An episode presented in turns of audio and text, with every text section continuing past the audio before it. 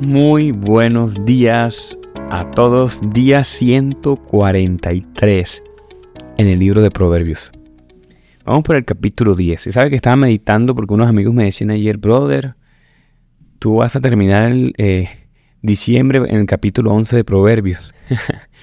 y hoy me puse a meditar y sí, sacar cuenta, bueno, cuánto falta, cuándo que...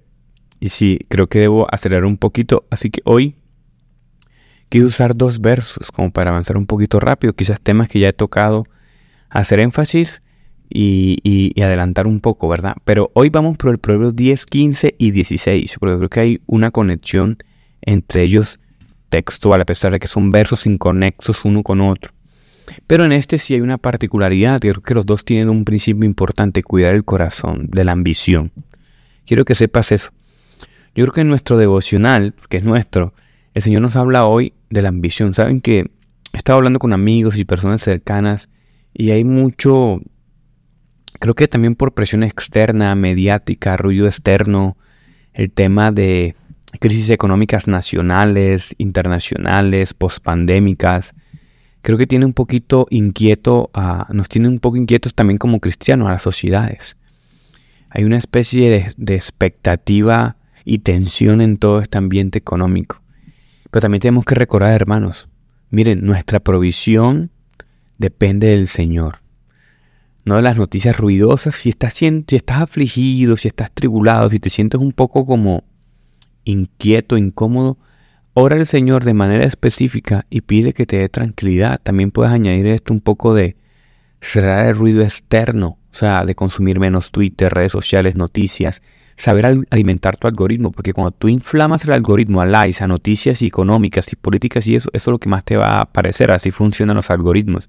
Entonces confía en el Señor, cierra un poco tus redes sociales sobre ese tema y abre un poco más tu Biblia, ¿ok?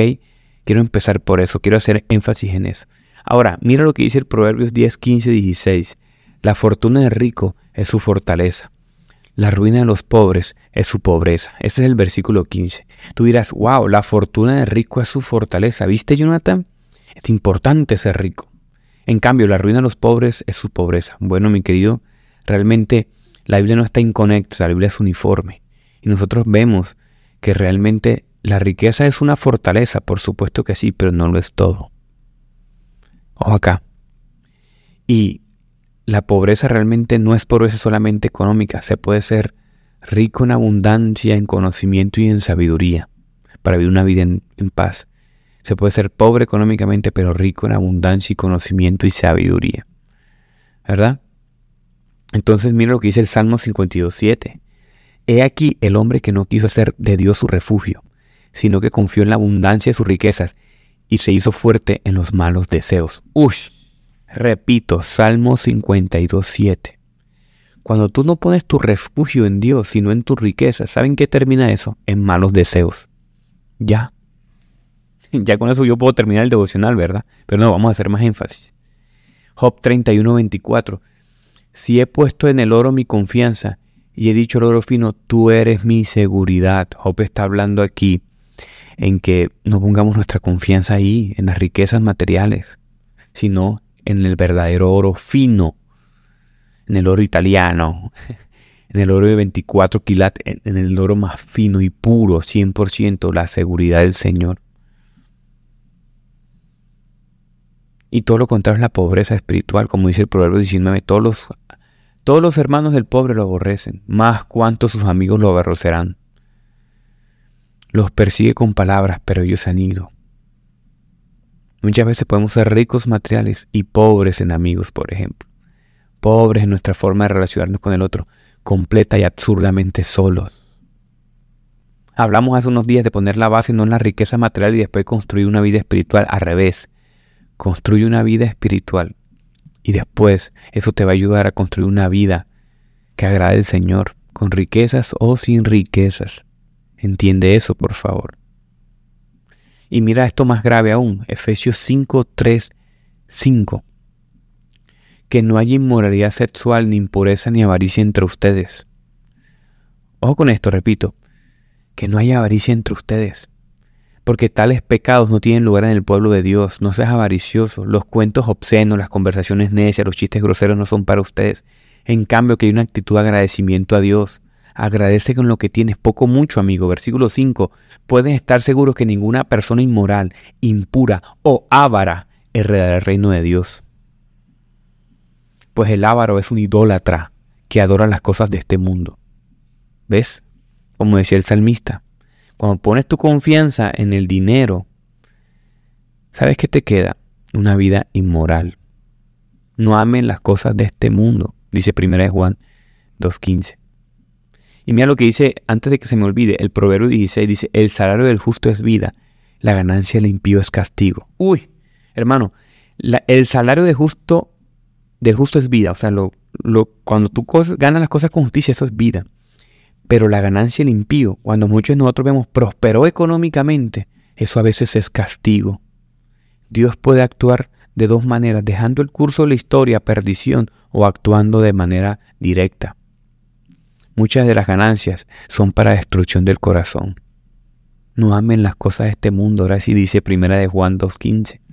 Dice así, no amen, la, no amen este mundo ni las cosas que les ofrece, porque cuando aman el mundo no tienen el amor del Padre en ustedes pues el mundo solo ofrece un deseo intenso por el placer físico, un deseo insaciable por todo lo que vemos, y el orgullo de nuestros logros y posesiones.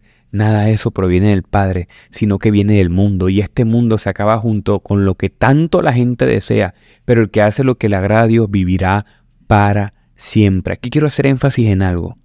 Tenemos que tener cuidado con el dualismo filosófico. El mundo no es algo aparte del mundo espiritual, son una sola cosa.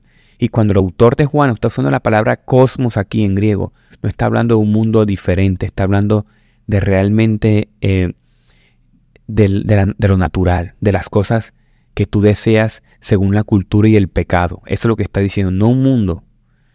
Dice un pensador llamado Dot, C.H. Dot.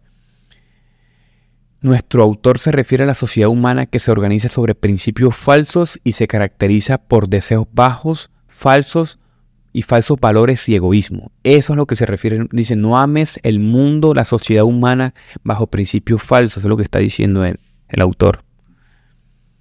Para Juan, el, eh, el, mundo no era más que una sociedad pagana, con falsos valores y dioses falsos. ¿Ok? Aquí en esta cuestión, mis queridos amigos, es, ¿vas a seguir los principios del mundo o los de Dios? Hoy quiero ser muy breve, para que no se te pierda la idea.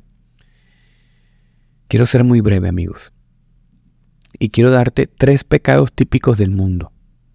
El deseo de la carne. El deseo de la carne generalmente lo asociamos al pecado sexual, pero no. El deseo de la carne son todas las ambiciones mundanas y objetivos egoístas, ser glotón, rebuscador del lujo, esclavo del placer, codicioso, relajado moral, egoísta con sus posiciones, desinteresado con los valores espirituales, lo de los demás, extravagante. ¿Ves? El deseo de la carne cubre todas esas cosas. Y eso lleva al deseo, el segundo, el deseo de los ojos. Es un espíritu negativo que ostenta la excesiva eh, prosperidad real, lo que puede observar. Que no puede desear, no puede ver nada, quiere desearlo, lo quiere poseer. Y una vez que lo posee, se pavonea y hace gara de ello. Y mira cómo se interconecta con el tercer pecado típico del mundo, la vanagloria de la vida. Hay un libro que se llama, un libro clásico, El Lazarillo de Tormes Resulta que el Lazarillo de Tormes es una persona que guiaba un cieguito y después pasó por la mano de muchos patrones. Es un libro maravilloso de, eh, de su época porque reflejaba una crítica a la sociedad. Y Lazarillo de Tormes se encuentra con un personaje que el tipo tiene una sola pinta para vestirse, pero se pavonea con ella y vive en la calle como un rico, pero en su casa no tiene ni dónde dormir bien. Todos los días, todos los días ya lava su uniforme y lo plancha bien para el día siguiente ir a aparentar en las calles. Esa es la vanagloria de la vida.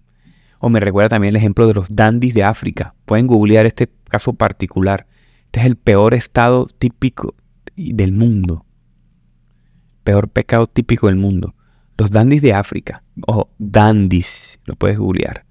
Los dandis de África son unos personajes increíbles. Usan marcas como Louis Vuitton, Armani, o sea, las mejores marcas del mundo que para ellos puede costar, por ejemplo, dos, tres, cinco años de trabajo.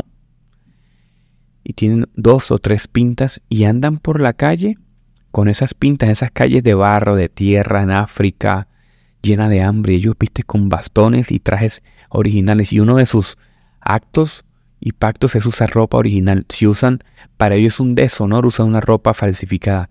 Tienen que importarla directamente a Europa. Y así viven. Hmm. Así hay, hay personas así, no conocen personas así que su conversación todo el tiempo se centra en presumir cosas que no tiene, tratando de impresionar a los que encuentra en su camino. Esas son las cosas, mis queridos hermanos, que el salmista dice. Cuando no pones tu identidad, tu intelectualidad, todo tu ser en Dios como refugio, eso va a terminar en un fuerte en tus malos deseos. Cuida tu corazón. Quiero dejarlo ahí corto, porque yo sé que Dios va a hablar a nuestro corazón ahí. Gracias Dios por tu palabra nuevamente, Señor. Qué majestuoso es como nos hablas al corazón. Cuida nuestro corazón de ruido externo, de las noticias, Señor, de la preocupación, de lecciones prontas, de qué gobernante estará, qué empresarios, qué trabajo, qué gente llegará nueva al trabajo.